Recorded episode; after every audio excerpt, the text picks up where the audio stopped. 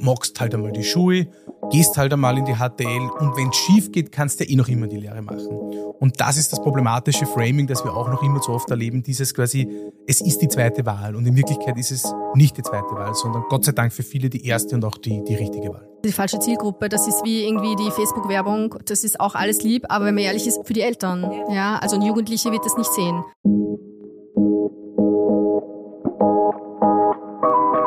Willkommen zu Zeitausgleich, dem Podcast zur Arbeitswelt in Österreich. Was kommt? Was bleibt? Was können wir gestalten? Darüber sprechen wir. Vielseitig, kritisch, authentisch. Willkommen zu Zeitausgleich. Mein Name ist Katja Haag und ich bin CEO bei Jobs.at. Wie ihr sehen könnt, denn das Ganze ist ein Video- und ein Audioformat, bin ich heute nicht alleine hier. Ich bin nämlich zusammen mit der Ursula Batzand. Ich leite die Aus- und Weiterbildung bei der ÖBB Infrastruktur AG. Das heißt, ich bin zuständig für ca. 1800 Lehrlinge, hauptsächlich im technischen Bereich und für die fachliche Ausbildung der eisenbahnspezifischen Berufe. Komplizierter Name. Es geht um die Berufe, die es nur bei der Bahn gibt. Das sind zum Beispiel Triebfahrzeugführer, Führerin, Fahrdienstleitung, Verschub. Das sind diese Berufe. Cool. Danke, dass du da bist. Und zu meiner Linken ist der liebe Mario, Mario Derntel. Ich darf seit fast fünf Jahren die gemeinnützige und überparteiliche Initiative Zukunft Lehre Österreich leiten, die sich gemeinsam mit ungefähr 250, 300 Unternehmen, die gemeinsam 20.000 Lehrlinge ausbilden, für die nachhaltige Imageaufwertung der Lehrlingsausbildung einsetzt. Toll, dass du da bist, Mario. Äh, ihr hört es schon. Das Thema unserer heutigen Sendung ist die Lehre. Äh, und ich finde, das ist so ein Thema, womit sich jeder identifizieren kann wir haben alle, die hier am Tisch stehen, haben diese Phase schon durchgemacht im Leben, wo man sich überlegt hat, was mache ich nach der Schule, was mache ich in der Zukunft. Das hört sich immer so majestätisch an. Äh, aber die Frage möchte ich euch auch gerne stellen. Äh, wir versetzen uns jetzt mal zurück. Katja ist 15 in Österreich, ist gerade noch in der Mittelschule und macht ihren Abschluss und fragt sich jetzt, was mache ich denn? Wie erreicht ihr mich? Also was tut ihr dafür? So ganz offen mal gefragt, ähm, Thema Lehre oder überhaupt Berufsbildung. Ähm, wie catcht ihr mich jetzt und gibt mir die Informationen, die ich brauche, um den nächsten so wahnsinnig wichtigen Schritt in meinem Leben zu gehen? Also ich glaube, als wichtigstes würde ich jetzt einmal finden, dass du eine gute Information bekommst, was es überhaupt für Optionen gibt. Weil jetzt sage ich als ÖBB-Lehrlingsvertreterin, natürlich freuen wir uns, wenn alle zu uns kommen und eine Lehre machen. Wir sind überzeugt von unserer Ausbildung. Ich bin aber auch überzeugt davon, dass es wichtig ist, wirklich das Richtige für sich zu finden. Und das ist gar nicht so einfach, weil die Katja in der Mittelschule, die hätte wahrscheinlich noch eine recht gute Berufsorientierung. Das ist eine Mittelschule in Österreich, finde ich, ganz gut organisiert und da funktioniert das auch sehr gut. Aber zum Beispiel die Katja, die im Gymnasium sitzt, die hätte wahrscheinlich schon eine schlechtere Berufsorientierung, weil wir erleben sehr oft, dass die Kinder, die ins Gymnasium gehen, sehr viel weniger wissen, was für Optionen es gibt, nämlich gerade in dem Alter. Die werden sehr ähm, Richtung Matura machen, Studium vorbereitet. Mhm. Und da schiebt man das auch ein bisschen auf und sagt später, wirst du dich dann mit 17 oder so damit befassen und dir überlegen, was du dann studieren willst. Und da kommen gar keine anderen Optionen vor. Hm. Deswegen würde ich einmal als Wichtigstes finden, äh, dass sozusagen die 14-, 15-jährige Katja erst einmal einen Zugang bekommt zu guten Informationen, was überhaupt alles möglich ist. Und ähm, dass man auch nochmal sehr stark betont, es ist übrigens alles keine Einbahnstraße. Mhm. Ja, du kannst immer dich mal für einen Weg als erstes entscheiden, was jetzt für den Moment vielleicht gerade gut und angemessen für dich ist. Und wenn es in fünf Jahren was anderes ist, ist es in fünf Jahren was anderes. Und zwar ja. in alle Richtungen. Das ja. würde ich als Wichtigstes mal finden. Sehr spannend. Also den äh, Begriff Einbahnstraße in diesem Kontext habe ich auch schon öfter gehört. Ähm, ich glaube, das ist auch so ein bisschen die Utopie, die man hat. Ne? Man entscheidet sich für einen Weg. Ja. Ähm, und ich versetze mich jetzt wirklich nochmal in die Lage. Ich war 15, mhm. ich wusste es überhaupt gar nicht. Und man hat so diesen Mammutentscheidungen von, du musst irgendwann diese Entscheidung treffen und das ist dann der Weg, den du gehst. Ähm, wie ist ja. deine Erfahrung da, Mario? Also da, da haben wir offenbar Ähnliches erlebt. Mhm. Bei mir war es genau dasselbe. 15 ähm, Jahre wusste nicht zurecht, wohin mit mir. Dann habe ich das getan, was leider noch immer viel zu viele tun. Ich habe mich damals zu wenig informiert und habe mhm. das getan, was der Freundeskreis tut. Bin damals in die HTL im, im Nachbarort und siehe da, was war das Ergebnis? Ich war ohne auch nur den geringsten Programmierkenntnissen in einer EDV-HTL und dort natürlich dann auch pubertierend mit 15, wollte fortgehen, wollte alles tun, nur nicht lernen. Mhm. Und mit 5 5 bin ich dann heimgeschickt worden. Mhm. Ähm, auch weil damals ein, ein ganz wesentlicher Punkt, den auch die USA schon angesprochen hat, nämlich die Berufsorientierung total gefehlt hat. Ähm, Lehre war natürlich ein Thema, aber auch Image geprägt waren doch die Eltern, die gesagt haben, na schau halt, magst halt einmal die Schule, gehst halt einmal in die HTL und wenn es schief geht, kannst du ja eh noch immer die Lehre machen. Und das ist das problematische Framing, mhm. das wir auch noch immer zu oft erleben, dieses quasi, es ist die zweite Wahl und in Wirklichkeit ist es nicht die zweite Wahl, sondern Gott sei Dank für viele die erste und auch die, die richtige Wahl. Ja, ich, also da sprichst du was äh, an, was ich immer wieder erlebe und was ich so schockierend finde, weil also in unserem Berufskontext, ich bin jetzt im digitalen ähm, Markt unterwegs und auch eher ja so in Richtung, ich würde sagen White Color, ne, dieses böse Wort White Color äh, Bereich. Ähm, und da ist hier dieses ganze Thema Diversität. Man sieht denjenigen äh, so, wie er ist. Man geht auf dieses Individuum ein. Jeder muss authentisch sein und für jede Form des Lebens und für jede Profession muss man irgendwie Respekt und äh, Anerkennung haben.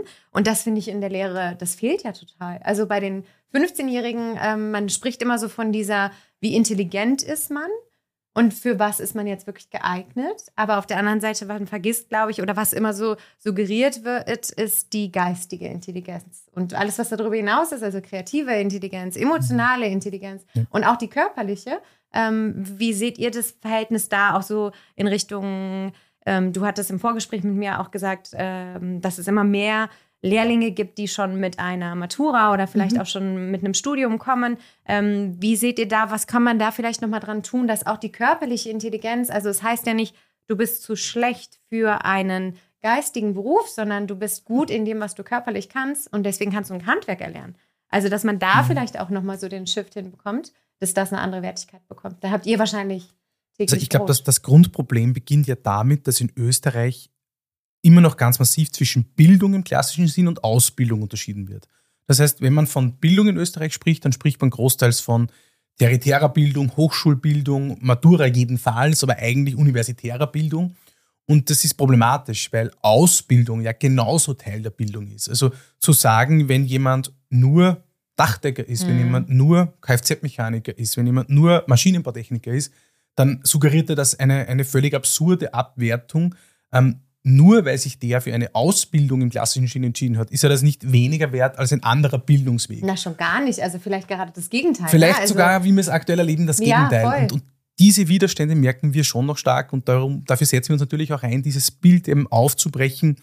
Bildung ist, also auch Ausbildung ist Teil von Bildung. Und mhm. wenn du wenn dein Kind eine Ausbildung machen möchte, dann ist das genauso eine gute Idee, wie wenn es eine Hochschulbildung macht. Also das soll ja auch kein Gegeneinander sein. Äh, ich habe dann selber nach meiner Lehre noch studiert. Also es geht ja eh auch alles in Kombo und es soll einfach die Basis für eine tolle Karriere, ob sie jetzt fachlich ist, ob sie in einer Führungskarriere, was auch immer, es soll der Grundstein dafür sein. Ja, sagtest du ja, ne? Einbahnstraße mhm. ist, ist es eben nicht, ne? Genau. Wir hatten letztens so ein Fand ich ganz nette Geschichte. Wir haben ein kleines Projekt gehabt. Unsere Lehrlinge haben mit, äh, mit Studierenden an FH zusammengearbeitet. Ich sage mal nicht von welcher FH, mhm. weil diese FH hat teilgenommen an einem Seifenkistenrennen mit anderen Universitäten und FHs. Und sie haben die kluge Idee gehabt, äh, diese Seifenkistel, dass sie da bauen sollten, besser nicht selber zu bauen, sondern unsere Lehrlinge zu fragen. Ich weiß gar nicht, ob sie das hätten dürfen. Aber sie haben, also wir fanden es schön, eine Kooperation mit FH-Studierenden zu haben. Und äh, die FH-Studierenden haben dann schöne Pläne gezeichnet und äh, haben sich überlegt, wie diese Seife, Seifenkistel, das fahren soll, ausschauen soll. Und unsere Lehrlinge sind einmal hergegangen und haben gesagt, so, ähm, wir zeigen euch jetzt einmal einfach nur am Computer, was wirklich dabei rauskommt, wenn wir das so machen, wie ihr das glaubt. Ja und es wird nicht fahren und jetzt machen wir euch einmal ähm, euer Fahrzeug. Und sie haben dann tatsächlich für die Studierenden dieses Fahrzeug gebaut, das dann auch funktioniert hat. Und ich fand das total schön, weil es natürlich auch fein für unsere ja, Lehrlinge war, mal, mal zu sagen, ähm, das ist eh lieb, was ihr euch überlegt und euer, euer theoretisches Wissen ist wahnsinnig wichtig und ist für uns, uns auch nochmal ein guter Input. Ja, so ist es ja gar nicht. Also soll ja gar nicht heißen, ähm, ihr könnt nichts, ja, mhm. nur weil ihr mit den Händen sozusagen jetzt vielleicht nicht so gut könnt. Das war gar nicht der Punkt, aber einfach zu sagen, es ist gut, was ihr uns an theoretischem Input gebt und dass ihr mal vielleicht das ein oder andere schon mal trotzdem eine Vorlage gemacht habt. Aber wir gehen jetzt nochmal ins Detail hinein und bauen das wirklich und machen es auch mit euch gemeinsam. Und ich glaube, dass wirklich beide was davon gehabt haben. Und das war eigentlich eine sehr schöne Geschichte, wo man sieht, ähm, dass beide Seiten extrem was für sich haben und wirklich nicht das eine besser ist als das andere, ja. weil alleine hätten die das nicht zusammengebracht und unsere Lehrlinge wahrscheinlich auch nicht. Ja. ja. muss man auch sagen. Also die hätten das auch nicht zusammengebracht, das Fahrzeug alleine. Aber so aber in der Kombi. spannender Case. Ja, aber genau, wir fanden es auch sehr schön. Wir ja. hätten es gar nicht gedacht am Anfang, dass das so sich entwickelt. Ähm, dachten zuerst auch, das ist halt was, wo unsere Lehrlinge ein bisschen was lernen können von den Fahrstudierenden und es ist schön, dass die sozusagen mit uns was machen und hatten fast eher so ein bisschen Nachhilfe im Kopf so ein bisschen und am mhm. Ende war es dann so, dass eigentlich unsere Lehrlinge ihnen was gezeigt haben und das war natürlich ein tolles Erlebnis für unsere Lehrlinge. Ja, das glaube ja. ich. Also das begegnet mir ja immer wieder, also ich sage ja auch, ähm, es gibt ja dieses Mentoring, ne? ich habe auch eine Mentee, mit der ich zusammenarbeite in meiner alten FH. Ähm, ich bin aber genauso total daran interessiert, bei uns Studenten im Team ähm, finde ich auch immer super spannend, mit denen mal zu sprechen, weil genau das äh, ist ja auch das, worum es sich heute auch drehen soll. Wie kriegt man die junge Zielgruppe ähm, motiviert, aber auf der anderen Seite, was kann man auch von ihr lernen? Also das ist, glaube ich, auch so ein bisschen diese Utopie, in der wir uns befinden, dass wir ähm, immer die neue, die heranwachsende Generation zu dem machen wollen, was uns wirklich in den Kram passt, mhm. äh, anstatt zu sagen, okay, die hat vielleicht auch was Neues mit mhm. und da müssen wir uns drauf einstellen. Da, da muss ich wirklich, also ich finde das ganz toll, was du sagst, weil wir werden ja auch in gar nicht so wenigen Gesprächen immer wieder mit dem äh, äh konfrontiert, ja, die Gen Z, die, die werden immer dümmer, ähm, die wollen immer arbeiten, also quasi die, die klassischen Vorurteile und also vor allem die werden nicht dümmer. Also ich mhm. verwehre mich gegen diese Pauschalisierung vor allem. Ähm, ich drehe den Spieß jetzt fast um und sage, ich meine, wenn wir halt immer noch mit, mit Law and Order Policies ausbilden, wo quasi der Ausbilder ähm, über dem Lehrling steht, äh, quasi äh, Punkt, also durchtaktet, was mhm. hat der zu mhm. tun, kaum eine Wertschätzung stattfindet, kaum auf Augenhöhe gearbeitet wird und dann entstehen Konflikte und ja. das Ergebnis aus dem Ganzen ist dann, dass, dass der Lehrling oder die Lehrlinge immer dümmer werden, dann muss ich schon sagen, möglicherweise könnte man ja auch dort ansetzen und sagen, vielleicht haben sich einfach die Generationen verändert, so ja. wie sie auch die Generationen davor getan haben. Absolut. Und wir vielleicht auch unsere Ausbildung hinterfragen müssen. Und das, was man in den 90er Jahren gemacht hat, das würde in den 90er Jahren möglicherweise richtig gewesen mhm. sein, aber 30 Jahre später darf man das durchaus auch challengen. Ähm, und manche, glaube ich, haben da noch einen gewissen Lerneffekt. Andere haben es aber auch schon, glaube ich, sehr gut verstanden und begegnen den Lehrlingen auf Augenhöhe. Denn, du, was du sagst, du, aber ich glaube, so funktioniert es. Ja, ich muss sagen, aber ich merke schon, dass es mir selber auch manchmal schwer fällt bei bestimmten Sachen, auch wenn ich, also ich stimme dir total zu, ich glaube auch, dass die Jugendlichen oft andere Sachen können, als wir es vielleicht erwarten. Ja. Und dass alle immer dümmer werden, das haben wir vor 20 Jahren auch schon gesagt. Und ich war hm. auch schon dümmer als meine Eltern und so weiter. Also das setzt sich ja fort, ja. Ähm, gleichzeitig merke ich selber, jetzt selbstkritisch muss ich sagen, dass mir auch bestimmte Sachen schwerfallen. Ich kann mich erinnern, schon vor, das war sicher 15 Jahren, gab es mal so eine irgendeinen amerikanischen Comedian, der auf die Straße gegangen ist in New York und Kinder gefragt hat, Volksschulkinder, wie spät sie sind, und hat ihnen eine Uhr gezeigt und sie konnten alle nicht Uhr lesen. Und ich dachte am Anfang so, meine Güte, da hat er sich wirklich die Dümmsten rausgesucht auf der Straße. Und dann habe ich irgendwann verstanden, nein, sie brauchen es ja gar nicht mehr. Mhm. Und das sind aber zum Beispiel, das ist ein ganz einfaches Beispiel, ja. Uhrlesen ist das eine, aber es gibt natürlich tausende andere Kompetenzen und Fähigkeiten, bei denen wir, glaube ich, immer noch sehr selbstverständlich denken, dass man das können muss und man natürlich selten hinterfragt, ist das wirklich so? Weil ich kann mich auch fragen, wie viele Uhren habe ich wirklich noch, die nicht digital anzeigen, sondern wie viele Uhren habe ich noch, die ein ganz normales Ziffernblatt haben? Also wie essentiell ist die Fähigkeit? Es ist nicht banal, weil wenn ein Kind irgendwo steht und überhaupt nicht mehr sagen kann, wie spät es ist, mhm. ist es mhm. nicht ganz wurscht. Ja? Auch gerade für irgendwie ein kleines Kind, das nach Hause muss. Ja?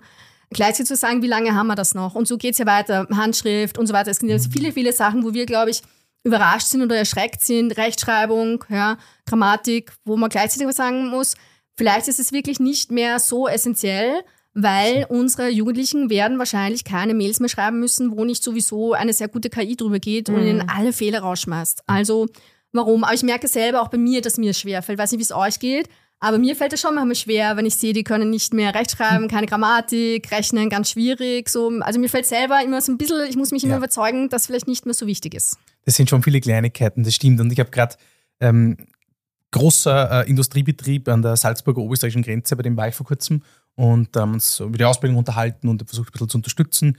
Und dann habe ich am Schluss gefragt, quasi, wenn du, wenn du einen Wunsch hättest, so quasi ans Christkind äh, auf die Ausbildung bezogen, was wäre das? Und dann hat er grinsen und hat gesagt, dass die Jugendlichen endlich nimmer ausschließlich mit der Jogginghose zum Schnuppern kommen. dann habe ich grinsen müssen, sage ich, sagt er, na, das hat er hat sich schon verändert. Mhm. Ähm, ist, ich, ist bisschen, äh, also ich zitiere das, aber gesagt, früher war da schon so, das, das, da, da gab es die Jogginghose nicht. Mhm, und heute ja. sagt er, die kann ich an zwei Hände abzählen, die quasi mit Jean, Jean und Hemd, die quasi gibt es nicht mehr. Aber mir wäre es nur recht, wenn es nicht die Jogginghose anziehen. Und ich glaube schon, ähm, jetzt, das kann man durchaus hinterfragen und, mhm. und, und, sagen, muss denn wirklich die Jogging, Jogginghose beim Schnuppern sein? Aber ich glaube schon, das ist, das ist halt auch ein bisschen der Generation geschuldet. Meine Eltern hätten mich tausendprozentig nicht mit Jogginghose zum Schnuppern schicken, äh, hätten mich nicht lassen. Da hat sich einfach, glaube ich, ein bisschen was verändert. Ja, ich glaube aber, das ist ganz normal. Ähm, ich glaube auch das, was du sagst, dass du dir damit schwer tust. Ich glaube, das ist schon der erste Schritt, das selbst zu erkennen, selbst zu reflektieren und dann zu überlegen, ist es wirklich essentiell oder stört mich das jetzt persönlich? Und ich glaube, das ist genau das, was ich meine. Einfach die Durchlässigkeit an der Stelle zu haben und zu sagen, ich lasse es auf mich zukommen und nehme vielleicht auch das mal an. Genauso wie deine Lehrlinge mit den Studierenden zusammengearbeitet haben und gesagt haben, ich lasse es jetzt einfach mal zu, dass mir jemand anderes was erzählt. Also wir wollen ja, dass die Lehrlinge von uns lernen. genauso können wir eben von der Zielgruppe lernen. Und das mit den Jogginghosen, ich verstehe es, aber auf der anderen Seite, es ist einfach nur mal jetzt so. Und was bringt es mir? Ich habe da eine ganz klare Haltung zu. Ähm, wenn ich im Bewerbungsgespräch dann das Gefühl habe, Top-Typ, kommt hier im Anzug rein, sieht richtig gut aus, macht ein tolles Bild und dann kommt er zum ersten Tag in der Jogginghose. Also dann habe ich auch nichts davon. Warum verstellen am ersten ja. Schritt? Äh, warum nicht? Ich glaube auch da, die Jugendlichen so in die unkomfortable Zone zu bringen.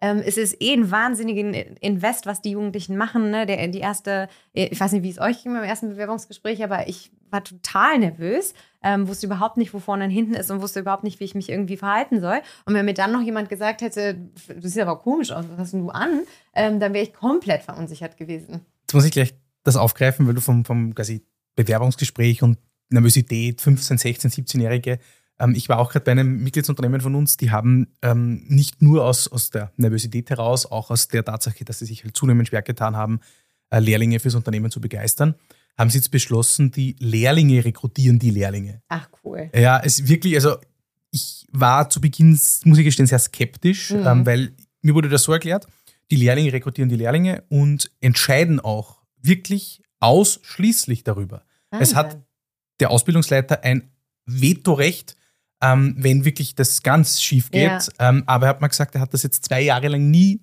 äh, einsetzen müssen. Und dann Wahnsinn. waren wir jetzt vor Ort und haben uns das einen Tag angeschaut, weil ich gesagt habe, ich möchte das live ja. sehen. Und das war schon spannend. Also ich bin, das hat, glaube ich, schon noch seine Grenzen, aber die Tatsache, dass die Lehrlinge empfangen die, begleiten mhm. sie durch, führen die Gespräche und entscheiden dann in der Gruppe, wer könnte jetzt zu, uns, zu uns passen, das hat schon etwas, wo ich sage, ich glaube auch, das ist für einen jungen Menschen, der jetzt irgendwie nervös ist, zum Unternehmen kommt und dann steht jetzt nicht, ähm, Entschuldigung, ein alter weißer Mann da, ja. sondern ein 17-Jähriger, eine 17-Jährige, die den abholt und sagt, so, und jetzt äh, zeige da mal unser Unternehmen, das, das hat schon was. Ja, absolut. Gerade wenn du sagst, der alte weiße Mann steht dann wahrscheinlich im Anzug da genau. und gibt dann ein gewisses Gefühl ab und die Lehrlinge eben nicht. Ähm, und ich glaube, das ist auch was Schönes, um eben auf Augenhöhe dann auch irgendwo ähm, die Verantwortlichkeit bei den Lehrlingen zu entstehen zu lassen, ja. weil ähm, wie oft geht euch das so, wenn ein Teammitglied nicht so richtig ins Team passt? Bei mir zum Beispiel ist es genauso. Mein Team wählt für das Team den neuen Mitarbeiter, die neue Mitarbeiterin aus, ähm, weil ich auch schon festgestellt habe, dass da dann eben ähm, der Teamzusammenhalt und die Entscheidung besser getragen Best, wird. Äh, Wir tragen so viele Entscheidungen als Personalverantwortliche. Mhm. Ähm, warum nicht Entscheidungen abgeben? Wo du sagst, klar, Vetorecht muss immer sein. Ich kann jetzt nicht irgendwie Nein, sagen, einen Hund stellen wir ein als äh, Feelgood Manager. Das haben wir auch, aber der ist nicht eingestellt, sondern der kommt halt mit zur Arbeit. ähm, aber dann nicht so zu sagen, ich gebe das komplett aus der Hand, aber ja. ich finde es total spannend. Ja. Ähm, ein Case, äh, den ich jetzt äh, kürzlich erst gesehen habe durch eine Kollegin, ähm, war dieses ähm, die Initiative der, einer großen Fastfood-Kette, die sagt, ihr könnt auch zu zweit zum Bewerbungsgespräch kommen. Ah, ja. Das mhm. heißt irgendwie Friends-Bewerbung, ich weiß nicht genau, wie ja, die es nennen, aber. Ich, ich, ich kenne es und weiß, was du meinst. Ja, ja mhm. aber sau spannend. Also ich habe die, die, erstens die Werbeformate finde ja, ich sau war, cool war gemacht. Cool, ja. Ähm, cool. Und ich finde einfach den neuen Weg dann zu sagen, hey, und das geht genau in diese richtige Richtung, ähm, zu sagen, vielleicht sind die total überfordert. Mhm. Vielleicht kann ich mich selber gar nicht präsentieren. Also ich mit 15 konnte es definitiv nicht. Ich konnte es mit 22 nicht, als ich nach meinem Studium mich beworben habe. Da wusste ich auch nicht, wie ich mich jetzt richtig präsentiere. Heute kann ich weiß ich, wo meine Stärken liegen. Aber warum nicht dann sagen, hey, wir lassen sowas mal zu? Fand ich super tolle Idee. Dass man zu zweit dahin geht und sagt, nee, du kannst aber das viel besser als ich. Ja, also ich, ich verstehe den Ansatz aus einer Recruiting-Perspektive heraus, vor allem aus der Perspektive, wenn man sehr, sehr viele Lehrlinge braucht. Also die Fastfood-Kette braucht viele Lehrlinge. Wir brauchen 650 Lehrlinge jedes Jahr, die wir ja. neu aufnehmen. Also das ist nicht unsere Gesamtzahl, sondern das, was wir jedes Jahr genau neu aufnehmen. Ähm, trotzdem bin ich da jetzt ein bisschen zurückhaltend vielleicht, weil das eine ist zu sagen, bewerbt euch mal gemeinsam, schaut mhm. euch das mhm. gemeinsam an, kommt gemeinsam zum Schnuppern. Trotzdem muss ich aber am Ende natürlich jede Person einzeln bewerten. Und ich bin auch bei dem Thema Lehrlinge, rekrutieren Lehrlinge. Das eine ist, ähm, nehme ich sie mit in den Recruiting-Prozess, die Lehrlinge, die ich jetzt schon habe. Also ich würde tatsächlich nicht so weit gehen, glaube ich, zu sagen, dass die Lehrlinge wirklich ähm, danach entscheiden, wer aufgenommen wird. Ähm, wir setzen unsere Lehrlinge auch ein im Recruiting, ganz viel, äh, vor allem beim Schnuppern. Das heißt, wir lassen die Jugendlichen, die schnuppern kommen, einen Tag, zwei, drei, wie viel auch immer, mit unseren Lehrlingen mitlaufen. Okay. Inklusive der Gefahr, dass wir nicht wissen, was sie ihnen dort erzählen, mhm. drei Tage lang. Aber da sind wir selbstbewusst genug, dass wir sagen, wir vertrauen schon drauf, dass sie ihnen auch was Gutes sagen. Und das Wichtige ist ja auch da wieder, dass sie wirklich eine realistische Einschätzung kriegen, wie ist es. Also nicht nur von uns, wie toll Absolut. ist alles bei uns, sondern die sollen ruhig dann auch mal hören, keine Ahnung, dass der Lehrling sagt, 6.30 Uhr in der Früh jeden Tag anfangen ist schon schwierig, ja, schon herausfordernd. Sie sollen zurück hören, ja? ja, oder dass sie sagen, ja, manchmal ist es schon irgendwie, auch an der Stelle oder an der Stelle ist mir was schwer gefallen oder so, passt schon, ja. Am Ende ist es aber schon so, dass wir ja eine gewisse Verantwortung haben. Also wir müssen dann ja mit den Jugendlichen dreieinhalb, vier Jahre gehen. Mhm. Wir müssen ähm, sie ausbilden. Wir nehmen viele Jugendliche, die auch nicht nur immer die Top-Voraussetzungen haben. Also bei 650 Aufnahmen kann ich gar nicht nur die Einzelschüler nehmen, die am besten aus dem Gymnasium kommen. Da komme ich nicht weiter. Ähm, das heißt, wir müssen diese jungen Menschen auch weiterentwickeln.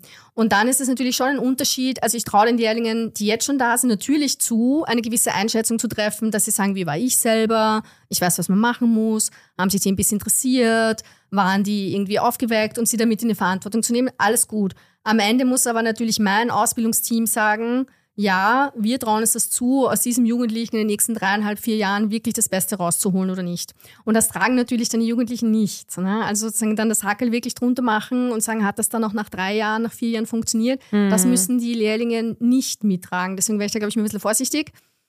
Also Einbau- und Recruiting-Prozess, ja, immer ja. gut. Aber natürlich müssen wir am Ende die, die Verantwortung haben, weil ich, wir ja auch wirklich was rausholen wollen. Ich gebe da auch recht. Also das war natürlich, glaube ich, eine sehr radikale Variante, aber wie du sagst, ihr bindet sich ja auch mit ein. Und ich glaube, das hätte man vor 20 Jahren wahrscheinlich nicht getan. Ah, dass man sagt, dann Lehrlingen mit ins Recruiting, ja, ja, die, die, quasi, die sollen die Arbeit machen. Ja, ja. Also da hat sich Gott sei Dank was getan und, und die Mischvariante scheint mir aktuell da wahrscheinlich auch irgendwo am, am, schlüssigsten zu sein. Ich will auch gar nicht sagen, dass das ein falscher Weg ist. Ich glaube, dass auch nochmal für die Unternehmen unterschiedlich ist. Ja, auch, wem ja. brauche ich jetzt gerade? Ja. Wo sitze ich ja. auch gerade? Habe ich gerade wahnsinnige Konkurrenz? Wenn ich irgendwo im oberösterreichischen Industriegebiet sitze und ich bin ein Industrieunternehmen, dann mache ich alles, ja, um einen Lehrling zu finden. Also dann, dann tue ich alles. Ähm, das ist überhaupt gar keine Frage. Für mich, glaube ich, wäre so ein bisschen der eine Schritt zu weit nochmal. Mhm. Ja. Ja, verstehe ich gut. Ähm, aber auf der anderen Seite auch, ne, du kannst sie ja mit einbinden und einfach auch da die Verantwortung fördern. Du hast es gerade genannt als Beispiel, ähm, ja. zu sagen, äh, die tragen dann am Ende die Verantwortung doch nicht. Vielleicht gibt man sie auch zum Teil dann doch ein bisschen ähm, dass man sie incentiviert. Da kann man ja auch ja. nochmal überlegen. Ne? Ähm, und natürlich die, die Leute, die sich interessieren, die Jugendlichen, die sich interessieren für uns, natürlich stellen die den anderen Jugendlichen, den Lehrlingen natürlich andere Fragen als uns. Mhm. Ja, das sollen sie auch machen. Ich glaube, sie, sie haben sicher Fragen, die würden sie sich gar nicht trauen, sondern Erwachsenen, eben den, den weißen Mann im Anzug, ja. würden die nie die Fragen stellen. Ja, ganz viele sind tatsächlich ja auch, du hast es schon beschrieben, noch nicht so selbstbewusst und so selbstsicher. Wir haben auch sehr selbstsichere Jugendliche, die kommen, mhm. aber der, der Großteil ist einfach doch noch sehr zurückhaltend, mhm. noch nicht so weit, sich einfach dahin zu stellen und sich zu präsentieren und auch schon die, die kritischen Fragen zu stellen. Ja, das mhm. würden die sich nie trauen. Und unsere Lehrlinge, da trauen sich aber dann schon, ja, eben genau diese Sachen zu fragen, na, wie ist denn wirklich, muss ich hier nur putzen gehen, wie sind die Ausbilder, mhm. sind die mhm. eh nett? Bei den Mädchen gerade wieder ganz oft die Frage, wie viele wirklich andere Mädchen gibt es denn auch noch und seht ihr euch untereinander Spannend. und wie ist das und so, das kommt dann ganz häufig und das macht natürlich einen riesigen Unterschied, ob das ein Erwachsener ja. nochmal beantwortet oder jemand, der schon da ist. Ja. Das, ich finde, das sehen wir auch oft bei, bei den Schulbesuchen, wo ich schon noch sehr häufig erlebe, dass jetzt die Huber Meier äh, GmbH in die Schule fährt, sich dort vorstellt und dann bekommen es wieder mit, na, das funktioniert nicht, keiner meldet sich da. Und dann haben wir mal versucht, ein bisschen zu unterstützen und haben den Prozess ein bisschen durchleuchtet. Und dann hat sich herausgestellt, dass halt trotzdem, wenn da zwei 60-Jährige ähm, über ein Unternehmen sprechen und dann 15-Jährige für etwas begeistern wollen und dann dort das nicht funktioniert, dann muss man vielleicht hinterfragen, ist das einfach der richtige Zugang? Ich denke, auch bei solchen Themen, wieso nicht einen Lehrling mitschicken? Der, mhm. Ich kann das selber sagen, so schaut das aus, Leute. Ähm, ich bin der Ausbildungsleiter, die Leiterin, ähm, damit ihr Gesicht habt zu mir und das sind die Sandra und der Thomas, die sind gerade bei uns Lehrlinge ähm, und das macht halt trotzdem ganz eine andere Bindung und erzeugt eine ganz andere Nähe, wenn das mhm. jemand ist, zu dem ich eine, der, der ist zwei, drei Jahre älter oder die, das ist was anderes, wie wenn da quasi die, die Führungsperson, die auch ganz klar auf einer anderen hierarchischen Ebene steht, dann mit mir kommuniziert. Ja, und es wirkt dann irgendwie wie Marketing, ne? Du hast angesprochen, mhm. diese Authentizität, ja. die man hat, wenn man den Lehrling Und Marketing für eine, für eine völlig falsche Zielgruppe auch, ja. ja. Weil das ist eh lieb, wenn die Ausbilder mit den Eltern reden, ist auch ganz wichtig. Also wenn die ja. Eltern mitkommen in die Lehrwerkstätte, mhm. dann sollen die mit unseren Ausbildern bitte reden oder auch auf der Messe. Reden mit den Ausbildern, aber es ist die falsche Zielgruppe. Das ist wie irgendwie die Facebook-Werbung, das ist auch alles lieb, aber wenn man ehrlich ist, für die Eltern. Ja, voll. Also ein Jugendliche wird das nicht sehen. Ja. Oder Spannende, im Standard. Ähm, da würde ich gerne nochmal weiter einsteigen, weil für mich stellt sich auch die Frage, wir haben die Zielgruppe Lehrlinge Lehrlinge, also die zukünftigen, die ihr wirklich dann auch von der Schule rekrutieren möchtet. Ähm, aber wie sind die wirklich die Zielgruppe oder ist es doch noch sehr häufig die Eltern oder eben die Lehrer? Wie nehmt ihr das so wahr? Also das ist jetzt gerade angesprochen, die mhm. Facebook-Anzeigen, die man macht, die sind dann für die Eltern gut. Ähm, wo ist der Invest besser angesetzt? Wenn ich jetzt auch ein kleineres Unternehmen vielleicht bin und sage, ich möchte auch gerne ausbilden, ähm, was würdest du empfehlen? Ich glaube, als kleineres Unternehmen würde ich tatsächlich vielleicht auf die Eltern fokussieren. Mhm. Das äh, ist jetzt aber nur so aus dem Bauch heraus. Ähm, wir stellen halt fest, dass wir früher viel stärker auf die Eltern abgestellt haben, mhm. weil es da rein die Eltern entschieden haben oder zum ganz überwiegenden Teil und jetzt wirklich mischen müssen äh, gar keine andere Wahl haben und uns wirklich unter den Jugendlichen bekannt machen müssen. Das ist vielleicht deswegen beim kleinen Unternehmen ein bisschen anders, weil die natürlich ganz andere Mittel haben. Mhm. Und ähm, das macht einen Unterschied, äh, ob da dahinter die große ÖBB steht, äh, die Personalentwicklung machen kann, die Employer Branding machen kann. Also davon kann ja der Installateur um die Ecke mit drei Mitarbeitern, das kann er gar nicht leisten. Ja. Ähm, und deswegen ist, glaube ich, dann wahrscheinlich sogar noch besser eingesetzt, das irgendwie auf die, auf die Eltern zu fokussieren ein bisschen, weil die können nicht in jede Schule laufen mhm. und sich bei allen Jugendlichen bekannt machen. Aber Eltern erreiche dann sozusagen eben Facebook, ähm, klassische Tageszeitung oder so dann schneller mehr.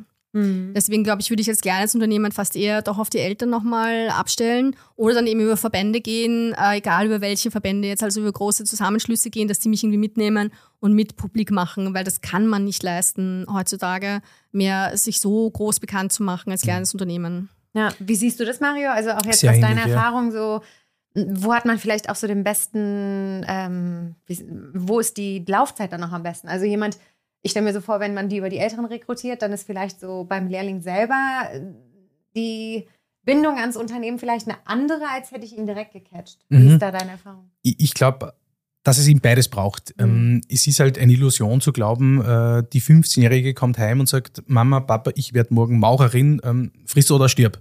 Ähm, also ich glaube nicht, dass das der Realität entspricht, zumindest nach fünf Jahren täglicher Beschäftigung. Damit mhm. hätte ich das noch nie gehört.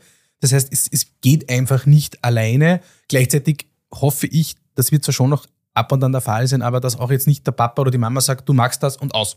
Das heißt, es wird immer eine Gemeinschaftsentscheidung sein und deshalb wird es auch immer beide eigentlich, sagt uns die Forschung, sogar noch ein bisschen mehr äh, äh, brauchen. Wir brauchen eigentlich nicht nur Mama, Papa, sondern wir brauchen auch die Peer Group, den mhm. Lieblingsonkel, die beste Freundin, das Umfeld, das ist, wirkt ja auf junge Menschen sehr überzeugend und die muss man halt auch unterschiedlich abholen. Ähm, wir, du hast es vorhin angesprochen, zum Beispiel, wenn ihr, wenn ihr auch äh, Schnuppertage habt, wenn die Eltern mit sind und dann sagst du schon was sehr Wichtiges, weil ganz viele Betriebe tun ja das nicht. Da findet Schnuppern ausschließlich zum Beispiel mit den jungen Menschen statt und da werden die Eltern gar nicht mit eingebunden. Wenn ich wohin komme und, und wir reden drüber, dann ist das oft das Erste, dass ich sage, challenged das und hinterfragt das. Ähm, die Eltern also mir wäre es als Elternteil sehr wichtig zu wissen, dass mein Kind hier gut aufgehoben ist. Sind das anständige Ausbilderinnen und Ausbilder? Ist das eine gute Atmosphäre? Geht es meinem Sohn, meiner Tochter hier gut? Und da möchte ich mir schon selber ein Bild machen. Also warum nicht die Eltern einfach mit einbinden? Ich kann da bei einem so einem Schnuppertag beide Zielgruppen super mhm. abholen. Die ich mit ein, dann gibt es Kaffee und Kuchen, dann gibt es eine kurze Firmenpräsentation für die Eltern. Äh, ich hole die ab, gebe denen das Gefühl, wer sind wir mit Firmenführung etc. Und parallel mache ich Same Game äh, zum Beispiel dann mit den Lehrlingen, die dann die potenziellen Lehrlinge abholen. Also ganz wichtig, beide Zielgruppen. Mhm. Ähm, das sehen wir. Und vor allem bei kleineren Betrieben, ähm, da bin ich schon ein ganz leidenschaftlicher Verfechter davon, in die Schulen hineinzukommen. Denn ähm, wenn ich jetzt als Dachdecker an einem Standort Hausnummer im Müllviertel ausbilde, äh, ähm, dann würde ich eher davon abraten, jetzt in Facebook-Werbung oder sonstiges zu investieren, sondern wirklich sich ganz genau anzuschauen, wer sind meine potenziellen Schulen, wie hoch ist mein, mein Kreis, das 30, 40 Kilometer, welche Schulen sind da drinnen, wie targetiere ich die, mhm. wie komme ich da rein, wo bin ich schon drin, wo nicht. Ähm, das wäre da wahrscheinlich äh, äh, erfolgsversprechender und eine bessere Ressourcenverwendung. Ja. Du würdest als kleines Unternehmer würdest du eher in die Schulen gehen ja. und direkt die. Okay, ja. interessant. Weil ich hätte es genau umgekehrt gedacht, aber die Frage stelle ich mir halt nie, mhm. muss ich zugeben, äh, wie das wäre als kleines Unternehmer, weil ich hätte jetzt gedacht, was habe ich für Ressourcen im, als Maurer im Mühlviertel, was kann ich da machen? Kann ich in drei Schulen gehen? Mehr schaffe ich nicht. In vier vielleicht. Ja, ähm, ich verstehe, was das, das stimmt. Also möglicherweise kann ich es mir auch herholen.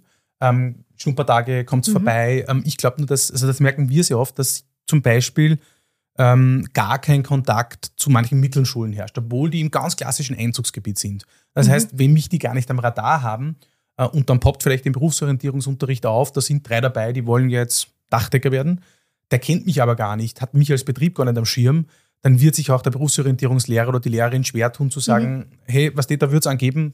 Zehn Kilometer, das ist irgendwo auch in Moped-Reichweite, schaut sich den einmal an. Wir haben schon gemerkt, wenn, wenn man dort auch positiv aufschlägt, mal Hallo sagt, einmal sagt, wir, bitte macht Schulexkursionen, kommt vorbei, ihr kriegt eine Führung bei uns, ähm, dass das schon auch, auch vor allem dann, wenn ich wenig Ressourcen habe, ähm, äh, Wirkung zeigt. Was aber nicht bedeutet, dass es auch nicht klug ist, dann zum Beispiel in den Regionalmedien auch die Eltern zu targetieren. Also das, das meine ich nicht, aber zum Beispiel Facebook würde ich jetzt wahrscheinlich wirklich eher weniger machen als, mhm. als kleiner Dachdeckerbetrieb. Werden Schulen, äh, sind die offen dafür? Also wenn ich jetzt sage, im Umkreis, ne, wir haben es genannt, irgendwie suchen uns die fünf Schulen raus. Wie sind da so deine Erfahrungen? Weil, das muss ich sehr juristisch antworten, ja. das kommt darauf an.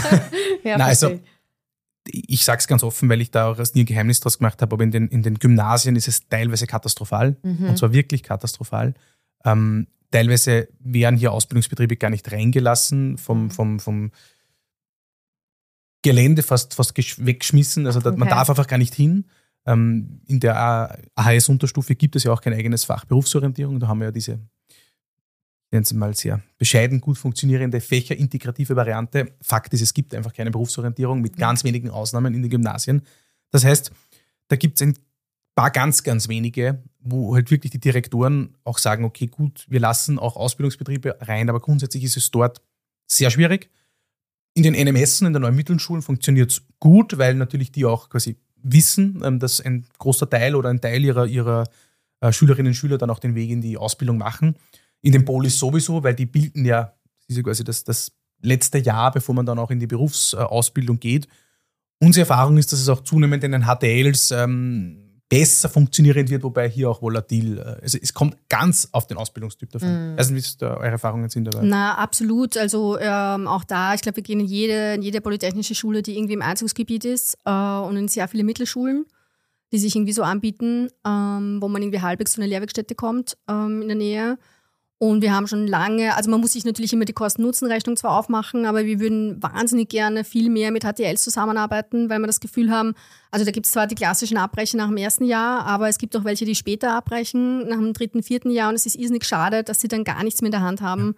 Und es wäre viel vernünftiger zu schauen, erstens kann man sich vielleicht doch noch was anrechnen für die Lehre, spart man sich doch ein bisschen was vielleicht. Äh, ich bleibe doch vielleicht dabei bei, dem, bei der Richtung, die ich mal begonnen habe. Viele sagen das auch und sagen, prinzipiell habe ich mit dem Thema kein Problem, aber Schule war es nicht mehr für mich. Und es wäre echt äh, aufgelegt, die zu uns zu holen. Mhm. Also wir mhm. hätten was davon, wir hätten welche, die schon ein bisschen Vorerfahrung haben. Ähm, wir arbeiten gern mit HTL-Abbrecherinnen zusammen, eben die bringen ein bisschen was mit, die sind ein bisschen älter, die sind ein bisschen zielstrebiger in der Lehre dann schon. Äh, die haben einfach, die in dem Alter machen zwei, drei Jahre älter wahnsinnig viel aus. Also wir freuen uns, wenn jemand zu uns kommt. Wir würden die auch gerne darüber informieren, weil wir glauben, es hat auch einen gesellschaftlichen Mehrwert. Zu sagen, die Leute gehen dann nicht einfach aus der HTL raus und haben gar nichts mehr in der Hand mhm. und kommen gar nicht sozusagen weiter. Ähm, deswegen würden wir eigentlich gerne mit ihnen arbeiten, merken aber auch, dass es relativ schwierig ist. Also wenn, dann geht es immer nur wirklich in Einzelfällen, kommt sehr auf die Direktion an. Vielleicht, wenn die HTL eine, eine Fachschule dazu hat, geht es noch einmal, da gibt es eher das Verständnis. Wenn sie ein gutes Schulcoaching haben, mhm. äh, dann kommen wir darüber manchmal rein. Aber da würden wir gerne mehr machen und wo wir wirklich die Kosten-Nutzen-Rechnung aufstellen müssen, ist im Gymnasium einerseits sozusagen jetzt aus bildungspolitischer Sicht, also in meinem Vorleben war ich mal sozusagen, habe ich auch was, ein bisschen was mit Bildungspolitik zu tun gehabt, würde ich es wahnsinnig wichtig finden, dass zum Beispiel auch wir in ein Gymnasium mal reingehen mhm. oder dass auch äh, Leute aus dem Gymnasium mal zu uns kommen und mal schauen, was ist wirklich eine Lehrwerkstätte, auch mit unseren Lehrlingen mal reden, ähm, auch mal den Realitätscheck bekommen, ähm, dass sie auch nicht so viel mehr können und so viel besser sind, das steht ihnen nämlich auch mal gut, finde ich. Ähm, das würde man wahnsinnig gern machen. Gleichzeitig wissen wir natürlich, dass da sehr wenige dabei danach den Weg in die Lehre finden werden. Zumindest jetzt mal nach der Unterstufe, vielleicht später mal mehr noch. Aber das heißt, ähm, wir würden das sehr viel investieren, ohne konkret ähm, was rauszubekommen. Und da muss ich natürlich ein Unternehmen trotzdem nochmal fragen, steht es dafür? Prinzipiell, wenn aber eine Schule dafür offen ist, was wir ganz selten haben, oder wenn wir mit einer Direktion mal ins Gespräch kommen, machen wir es natürlich trotzdem gerne. Wie gesagt, mhm. weil ich schon auch glaube, dass auch ein Gymnasiat und eine Gymnasiastin es eigentlich verdient hat, auch einmal zu sehen, dass es ein bisschen was anderes auch noch gibt, als sechs Jahre Latein zu lernen. Ja, ja. und ja, auch ja. wieder so dieses Thema Chancengleichheit. Ne? Warum gehe ich jetzt davon aus, dass bei dem Gymnasium niemand dabei ist, dem es interessant vorkommen würde? Absolut. Das stimmt. Ja. ja, absolut. Ich kann mir nämlich, und sei es für später, jemand sei ja. es auch nur mal zu sagen, hey, mach mal äh, das Gymnasium fertig. Und was ein bisschen etablierter schon seit Jahren ist, ist, dass man nach dem Gymnasium dann vielleicht nochmal so eine Kurzform von der HAK oder von der HTL macht, irgendwie, wo man sich die allgemein bildenden Teile dann aussparen kann, aber dann nochmal ein paar Jahre das Fachliche macht. So, das ist dann vielleicht nochmal ein bisschen üblicher. Aber auch da nochmal die Idee zu verankern und zu sagen, okay, passt schon, machen wir die Schule fertig, Mhm. auch wenn es vielleicht noch nicht so sicher bist, in welche Richtung das gehen soll. Ähm, aber dann überlegt doch danach nochmal eine Lehre zu machen. Ja? Also Ja. auch diesen Weg nochmal offen zu lassen, das wäre super. Und ich glaube, das ist gar nicht am, am Plan. Ich, da ist da vollkommen recht. Und ich glaube, da haben wir noch, wenn es auch um die Zielgruppen für die Lehre geht, noch am allermeisten Potenzial ist beim Thema Lehre nach Matura. Wenn man nach Deutschland schaut, ist ja es durchaus nichts Ungewöhnliches, ähm, vor allem im eher, aber auch im technischen Bereich, aber vor allem auch im nicht technischen Be- technischen Bereich nach dem Abi noch eine Lehre zu machen. Mhm. Ich glaube, ja, die Zahlen dürften so ungefähr 30 Prozent sein, also fast jede, jeder Dritte. In Österreich kommt es ein bisschen darauf an, aber wir sind hier im, im niedrigen einstelligen Bereich. Mhm. Also es ist, du bist fast utopisch unterwegs, wenn du nach AHS-Matura dich noch für eine Lehre entscheidest. Jetzt gibt es Gott sei Dank mittlerweile Modelle, um dann mit verkürzter Lehre, höherem Einstiegsgehalt, meistens dauert es dann zwei Jahre, gab es ein paar Piloten, die mittlerweile jetzt auch schon, schon fertige Ausbildungen sind, duale Akademie und Co., den Lehrabschluss auch nachzuholen. Also da tut sich was, aber da sehe ich noch wahnsinnig viel Potenzial. Mhm. Ähm, und solange auch die Tatsache äh, wirklich jene ist, dass in den, in den Gymnasien einfach keine andere Form der Berufsorientierung möglich ist, erlaubt wird, was uns, wie gesagt, sehr nachdenklich macht. Aber aktuell ähm, muss man auch sagen, da läuft man beim Bildungsministerium gegen, gegen Wände. Ähm, das, leider so. glaube ich. Ist es wirklich, ja. Ja. Aber was uns generell auffällt, wäre interessant, wie auch der Altersschnitt der ÖBB-Lehrlinge hier sich ein bisschen historisch entwickelt hat. Aber österreichweit sehen wir, dass die Lehrlinge ähm, teilweise um 0,1 bis 0,2 Jahre pro Jahr älter werden. Mhm. Also wir hatten mal 15,7 und sind österreichweit und sind mittlerweile, ich glaube, bei 17,3 ähm, auch als gesagt, ne? Ja, es steigt bei uns auch an, Ja. ähm, langsam. Also wir haben einen kleinen Trend in die Richtung. Ja, das denke ich. Ich bin immer so ein bisschen vorsichtig, weil, also das stimmt schon, wir haben da so viel Luft nach oben, dass man das alles nur begrüßen kann. Ne? Ich finde schon, dass die Lehre trotzdem immer noch eine, eine Bildungsform bleiben soll, ähm, auch für Jugendliche, die einfach mit 15 sagen, es reicht jetzt erstmal mit der Schule. Absolut. Und wir dürften nicht in eine Situation kommen, dass alle Lehrplätze besetzt werden mit Leuten, die aus der Matura kommen. Mhm. Oder Nein, sehr, nein. sehr viele. Ja. Aber da sind wir so weit weg davon, dass ich Stimmt, mir da gar keine Gedanken drum mache eigentlich. Und dass ich immer Aber noch das finde, stimmt, man ja. kann Rückwerbung dafür machen. Und da haben wir noch so viele Möglichkeiten, da, da mehr zu werden und stärker zu werden. Nur, wie gesagt, es darf jetzt nicht so sein, dass dann irgendwann 15-Jährigen gesagt wird, naja, ich habe so viele Maturanten, die sich da um eine Lehrstelle bewerben, stelle ich halt hinten an. Nein, nein, Ähm, das- weil das- irgendwas müssen diese Leute auch machen. Irgendetwas müssen die richtig. Ja, ja. Jugendlichen, die Nein, halt nein. einfach Das- da eher bin ich hundertprozentige. Zustimmung. Ja. Aber eh, wie gesagt, also wir haben so wenige bisher noch, äh, deswegen haben wir da noch ganz, ganz viel, ganz viele Möglichkeiten, da aufzustocken. Und wie gesagt, wir freuen uns auch drüber und wir merken auch, ähm, dass tatsächlich der Altersschnitt steigt. Gerade in den Lehrberufen, die ein bisschen anspruchsvoller sind. Genau. Ähm, da sowieso, also wir haben ähm, einen Lehrberuf seit zwei Jahren jetzt und wir sind jetzt im zweiten Jahr Coding, Applikationsentwicklung. Da haben wir auch sehr kleine Gruppen. Das sind alles Durchwegsleute, die sind über 18. Die allermeisten von ihnen haben eine Matura oder davor eine andere Lehre gemacht. Die kommen aus ganz Österreich extra nach Wien, um diese Lehre zu machen. Ähm, da ist- haben wir einen ganz hohen Altersschnitt drinnen. Da merkt man auch, dass sie natürlich auch ganz anders dran herangehen, dass sie viel motivierter sind und dass sie auch schon im Praxiseinsatz äh, ganz anders akzeptiert werden von den Leuten, mit denen sie arbeiten. Ja, weil die merken, ja, die können schon was, die wollen was und die wissen, wo es hingehen soll. Und das ist toll für uns auch. Würde ich super gerne später nochmal darauf zurückkommen, so neue Ausbildungsberufe, was gibt es? Mm, E-Commerce, Kaufmann, Kauffrau, das ist so das, was mir noch im Mhm. Gedächtnis geblieben ist. Was gibt es für Perspektiven, die wir auch irgendwo oder wo seht ihr noch Potenzial, was man ändern kann? Gerne zum Abschluss nochmal. Ähm, ich würde nochmal gerne auf einen Punkt eingehen. Benefits. Ne? Wir haben das immer gehört, jetzt so, also ist ja überall in aller Munde, äh, Fachkräftemangel, Arbeitnehmerinnenmarkt. Wir müssen uns auf neue Benefits einlassen und wir müssen vielleicht auch mal ein paar neue entwickeln. Habt ihr irgendwas, wo ihr sagt, das wäre ein Dreh, den man für die Lehrer nochmal nutzen könnte oder junge Leute insgesamt? Was äh, glaubt ihr, sind da irgendwelche Benefits, die wirklich noch am Markt zählen? Jetzt bin ich gespannt, was du sagst, weil jetzt möchte ich natürlich wissen, was du uns mitgibst. äh, ist eh fast äh, ein bisschen mein Lieblingsthema mittlerweile, weil ich finde das großartig. Also mittlerweile ähm, sind wir fast so weit, dass es äh, zum, zur Unterschrift des Lehrvertrages schon das gratis Auto gibt und Ja. also, zur LAP kommt dann der Hubschrauber äh, oder so. Also ähm, ich persönlich, also du hast ja gesagt, wir sollen uns nicht zurückhalten, deshalb halte ich mich jetzt auch nicht zurück. Niemals, bei mir Äh, nicht. äh, na, mir regt das auf, weil ähm, ich das Gefühl habe, das ist, das ist, also, wo wollen wir hin damit? Mhm. Was soll uns das sagen? Dort gibt es die nächste Urlaubswoche gratis, dort gibt es jetzt, äh, da zahlen wir eh schon den doppelten Kollektivvertrag und, und ähm, wir schmeißen die Menschen mit Benefits zu, die sie teilweise gar nicht nachfragen, tun aber eines nicht, was sie eigentlich wollen, nämlich ihnen eine sinnstiftende und wertschätzende Ausbildung zu geben. Ich war selber gerade vor kurzem beim großen Ausbildungsbetrieb, über 1000 Mitarbeiter, 70, 80 Lehrlinge ähm, und habe mit einem, der war der war 17, 18, war mitten in der Lehre gesprochen, warum hast du dich für das Unternehmen entschieden? Und dann hat er gesagt, er hat sich da ähm, drei Unternehmen angeschaut in, im, im Umkreis und bei dem, wo er war und wo er dann zugesagt hat, hat er gesagt, selbst beim Schnuppern habe ich schon an Produkten mitarbeiten dürfen, die später beim Kunden waren.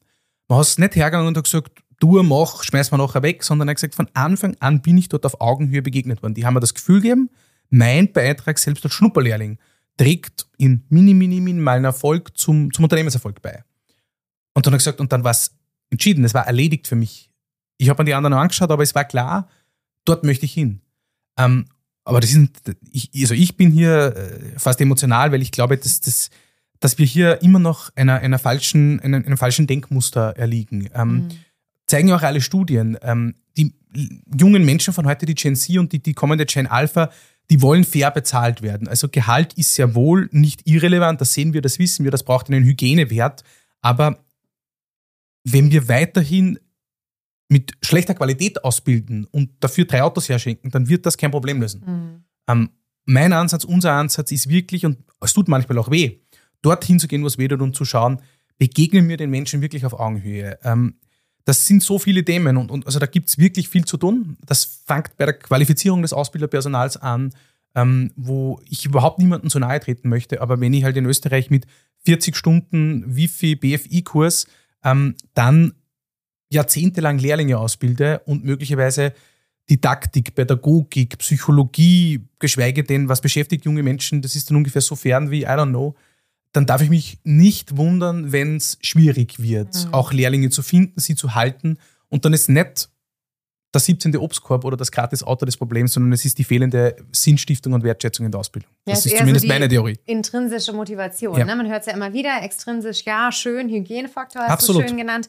Äh, aber die intrinsische Motivation, wie geht es dir damit, Ursula? Also ich meine, na, ich würde es total gerne unterstützen. Äh, die Schwierigkeit, die wir immer wieder sehen, ist, dass es gar nicht so leicht ist, durchzuhalten. Mhm. Also ich sehe es natürlich auch so und sage, das Grundlegende und Wichtigste ist, ihr bekommt eine super Ausbildung hier, ihr bekommt super Jobchancen nachher, wir übernehmen 80 Prozent der Lehrlinge. Ähm, ihr lernt bei uns Sachen, die ihr woanders nicht lernt. Und es zieht auch bei vielen Jugendlichen, muss ich mhm. auch sagen. Also wir haben immer wieder Jugendliche, die schon wissen, woanders würden sie vielleicht auch eine Lehre schon mehr verdienen. Und wir fragen sie natürlich immer wieder, ja, und sagen so, warum hast du dich für uns entschieden? Und ich höre das dann schon oft, dass sie sagen, ich habe das angeschaut, aber ich habe gemerkt, ihr macht was Sinnvolles da. Bei euch irgendwie habe ich das Gefühl gehabt, die Ausbilder waren nett und die anderen Lehrlinge haben gesagt, man macht was Vernünftiges hier. So. Ähm, gleichzeitig merkt man aber natürlich, dass der Markt eben genau das macht im Moment, nämlich die Jugendlichen zuschütten mhm. mit Sachen. Ja? ja stimmt, ja. Und ich kann unsere Ausbilder, also die, die wirklich dann im Recruiting am Ende das Hackel drunter machen, natürlich verstehen, wo sie sagen, die kommen her und fragen, kriege ich ein Handy? Oder sie fragen eher schon, welches Handy kriege ich? Ja. Und sie fragen nach dem Führerschein. Und dann tue ich mir auch schwer und sage, Moment einmal, wir sind die Eisenbahn. Also ich werde euch nicht den Führerschein zahlen. Ja? Aber ich merke, dass sie das halt bei ganz vielen anderen bekommen. Dass das einfach schon die Wartungshaltung ist. Sie haben schon auf der Checkliste, sagen, okay, bei dem kriege ich das, bei dem kriege ich das, beim dritten kriege ich das. Mhm. Und dass ihr eine gute Ausbildung macht, davon gehe ich sowieso aus. Ja?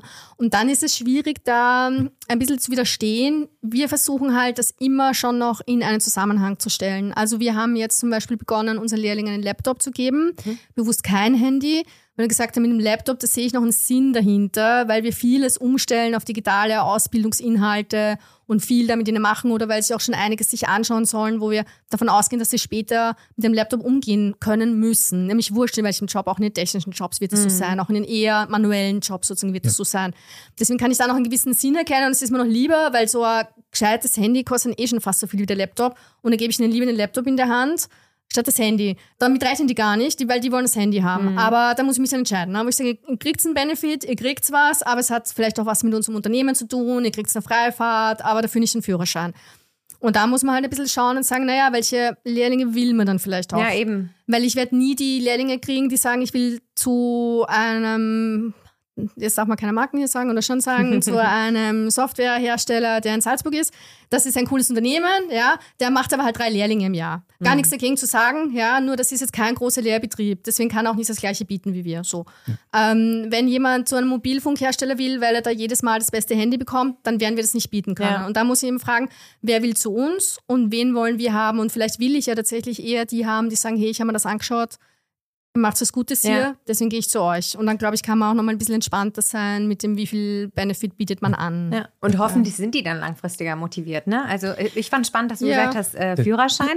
Äh, Ja. Da ist ja auch so die Frage, wenn man äh, bei der ÖBW arbeitet, also ich hätte mir jetzt gedacht, dann hat man vielleicht auch irgendwo Nachhaltigkeitsgedanken und Ja, fördert das, das unterscheidet sich total in Wien gar nicht. Ich glaube, da fragt uns niemand nach dem Führerschein, Okay. äh, weil Wien ist halt Wien, öffentlicher Verkehr funktioniert sowieso. Und in den ländlicheren Regionen, in den anderen Lehrwerkstätten fragen es alle, weil die Mhm. wohnen dann fast alle nicht in der Stadt, wo die Lehrwerkstätte ist. Und da fragen sehr viele nach. Und vielleicht kann ich sogar ein bisschen verstehen, weil Mhm. wir haben Lehrlinge, die fahren jeden Tag über eine Stunde, eineinhalb Stunden, Okay. manchmal ein bisschen länger hin und zurück auch wieder. Mhm. Ja. Und äh, dann bekommt natürlich ein gewisses Gefühl dafür, warum wollen die einen Führerschein haben. Äh, aber gleichzeitig sage ich natürlich als ÖBB, ich kann das gar nicht machen, weil also ich habe jetzt auch kein Dienstauto und niemand von uns eigentlich hat mehr ein Dienstauto, auch bei den Führungskräften nicht, weil wir finden, pff, wir müssen ja, also wir haben uns ja entschieden für was, oder? leisten, ja. Genau. Ja. Und äh, deswegen glaube ich, kommt das dann schon immer noch stark. Und ich glaube auch einfach, weil sie sehen, dass die anderen Unternehmen das machen. Mhm. Nämlich noch gar nicht mit der Frage, brauche ich das und will ich das und nutze ich das dann überhaupt, sondern sie sehen einfach nur, wie gesagt. Handy, Führerschein, was kriege ich bei dir? Ja. Mhm. ja. Na, und ich glaube, das Problem ist ja auch, jemand, der wirklich dann nur aufgrund des Benefits kommt oder aufgrund von, keine Ahnung, 1500 im ersten Lehrjahr, ähm, da muss man sich halt auch, glaube ich, vor Augen führen, der oder diejenige ist halt auch bei 1700 dann beim nächsten. Genau. Also ich glaube, ähm, Bindung über, über externe Faktoren zu, zu schaffen, ist etwas, das schon viele probiert haben und schon sehr viele gescheitert sind. Ähm, wobei ich vollkommen recht gebe, also man kann ja nicht, nicht mit dabei sein bei diesem, was du sagen, Battle. Schlacht mittlerweile, Ja. ja, genau, also Battle, ja. Aber ähm, ich glaube, gerade auch wenn man die Eltern mit einbindet, ähm, zumindest glaube ich, dass auch, was unsere Erfahrungen so sind, ähm, da geht es dann schon auch oft um, um, um die Faktoren qualifizierte, gute Ausbildung und die kann man da, glaube ich, schon so auch ganz gut abholen.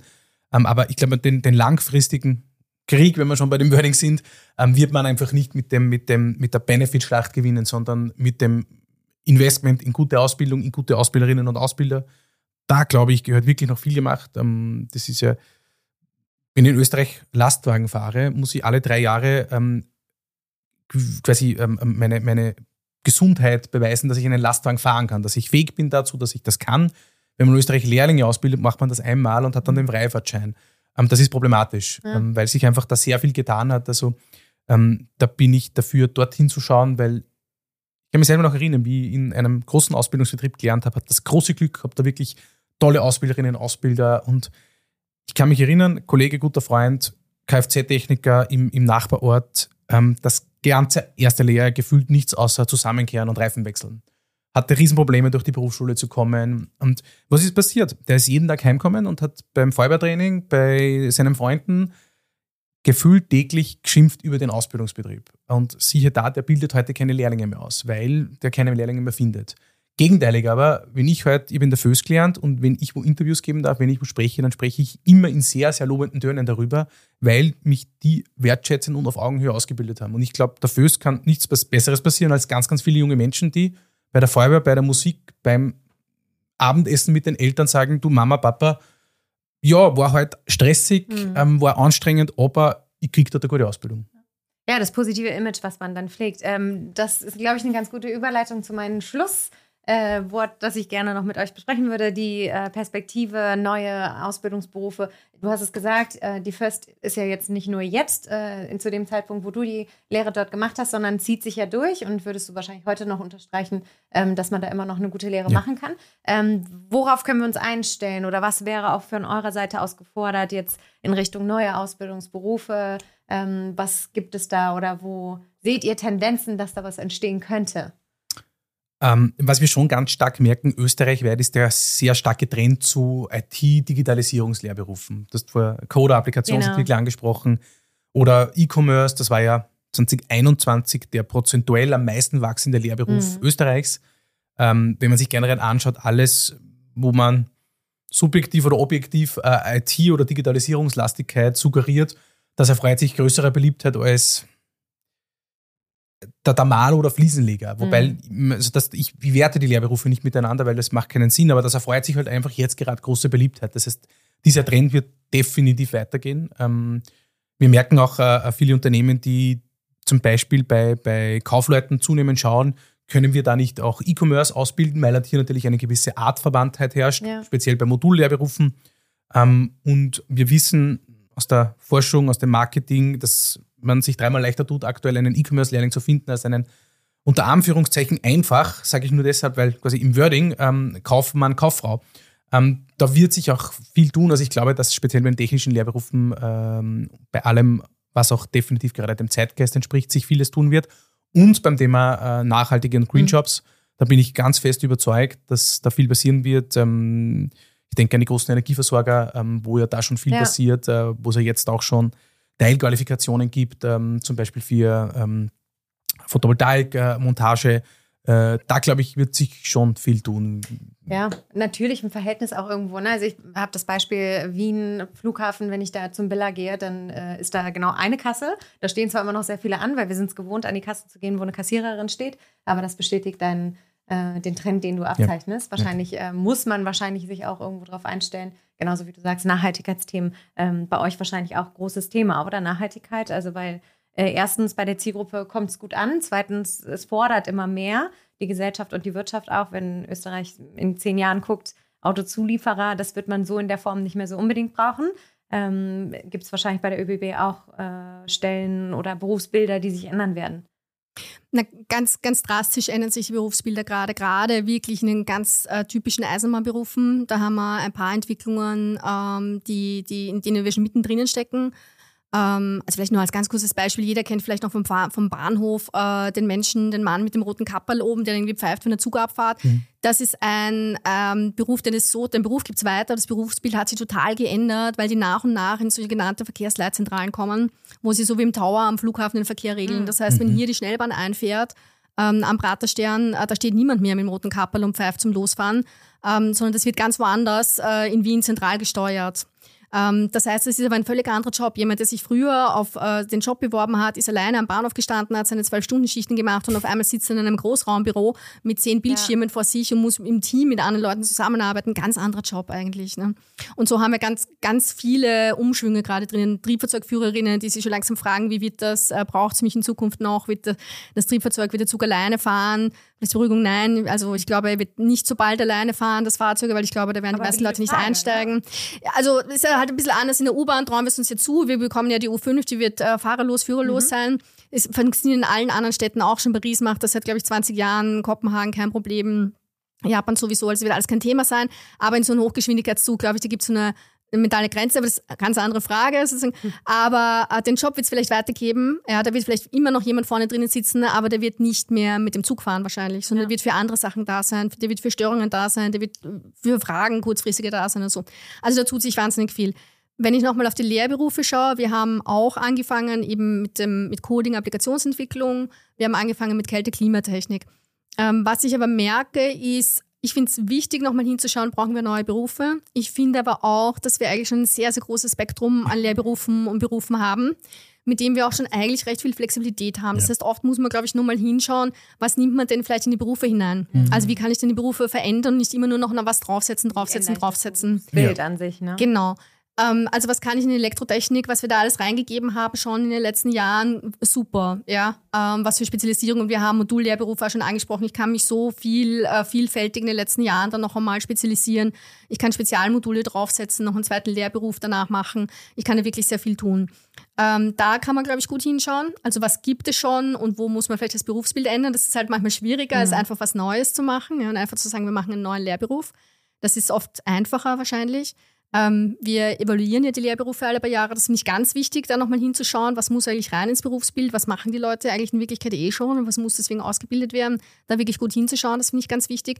Und weil dann kann man sich nämlich auch zum Beispiel die Frage stellen, brauche ich einen Photovoltaik-Anlagentechniker oder ist es nicht vielleicht eh schon wo drinnen? Ja? ja? Oder sollte ich das nicht vielleicht eh allen mitgeben, die bestimmte Berufe schon haben? Ja, vielleicht sollten wir das da hineinpacken. Ist jetzt nur ein Beispiel, darüber kann man diskutieren, ja. Aber ist es nur, weil Photovoltaik gerade so ein bisschen in Diskussion ist. Ne? Es gibt es bei ganz vielen anderen Berufen auch. Was man schon noch merken, ist, dass halt manche Berufe mehr ziehen als andere. Also in dem Moment, wo ich Coding ausschreibe, habe ich ein Ausschreibungsverhältnis mhm. oder ein Bewerbungsverhältnis von 1 zu 60. Also auf jede Lehrstelle bewerben sich 60 Leute. Wahnsinn. Das kann ich gar nicht decken. Ja, bei anderen Berufen ist es anders. Also manchmal macht man natürlich auch das, als manchmal ist es auch ein bisschen ein Marketing-Gag, ja, muss ich klar. sagen. Nicht Coding, aber bei E-Commerce zum Beispiel ja. bin ich manchmal nicht sicher. Ja, sozusagen. Da sprichst du mir aus der Seele. Das ist fast ein bisschen ein Marketing-Schmäh, ja. So, aber gleichzeitig, wenn es noch ein bisschen mit ernsthaften Inhalten verbunden ist, also Mhm. wenn gleichzeitig trotzdem ein bisschen was drinnen ist und man sagt, der Beruf hat sich trotzdem ein bisschen weiterentwickelt, es ist mehr IT drinnen, was man später mehr brauchen wird, äh, warum nicht? Ja. Ja. und wenn wir damit mehr Leute in die Lehre kriegen, sage ich nochmal mehr, warum nicht? Ja, also wenn ich mit einem Coding-Beruf es schaffe, dass jemand nicht sich auf der FH umschaut, sondern um eine Lehre umschaut nach der Matura, naja, dann nenne ich es doch gerne Coding. Mhm. Ja, finde ich ein spannendes Thema. Also auch äh, zu gucken, Berufsbilder zu ändern, auch den Ja. Kindern nicht das äh, Gefühl zu geben, vielleicht gibt es das irgendwann nicht mehr, was du jetzt hier erlernst, ne? Und diese Sorge zu nehmen, vielleicht stirbt es dann wirklich aus. Also wirklich nochmal auf das bestehende Repertoire zurückzugucken. Ähm, klug, ja. Genau. Und auch, äh, wir haben es angesprochen, Berufsbildung und das ganze Orientierungsthema. Ähm, du fand ich ganz einen netten Satz von dir, dass du gesagt hast, äh, wir haben schon sehr viel, womit wir arbeiten können. Warum nicht das einfach aufgreifen? Und vielleicht nenne ich es dann um. Warum muss man denn den äh, E-Commerce-Kaufmann, äh, Kauffrau etablieren, wenn man doch einfach den, die Kauffrau oder den Kaufmann umändern Oder auch kann? umgekehrt, Ja. wir können auch Ja. einfach nur noch E-Commerce ausbilden, ist Genau. auch gut, ja, weil ich glaube, da werden die anderen damit auch gut. So Eben. meine ich, also Ja, ja, können es gerne umbenennen, Mhm. ja. Ja. Ist gar nicht so die Frage, wenn das besser ankommt, aber wichtig ist, glaube ich, dass die Inhalte sich drinnen noch einmal Ja. weiterentwickeln. Das glaube ich auch, ja. Und die Wertschätzung und die, dass wieder ankommt, man macht was Sinnvolles Das und ich nicht schon, nur, ja. man steht an der einzigen Kasse, die jetzt im Supermarkt noch da ist. Wir sind schon super weit. Äh, Ich würde noch Stunden mit euch plaudern. Äh, Ich fand es super schön, dass ihr da wart. Äh, Wahnsinnig spannende Themen. Und ich glaube, das wird nie aufhören, dass es sich bewegt. Ähm, Ich lade euch vielleicht noch mal ein, dass wir gucken in ein paar Sehr Jahren, gern. äh, Genau. wie das noch so, äh, wie es sich entwickelt hat. Ähm, Und was immer noch so nochmal sehen. Genau. Ähm, und wo die Ausbildungsberufe hingehen. Vielen Dank für euren Besuch und das war Zeitausgleich. Das war Zeitausgleich, der Podcast zur Arbeitswelt in Österreich. Danke für deine Zeit. Wir hören uns wieder.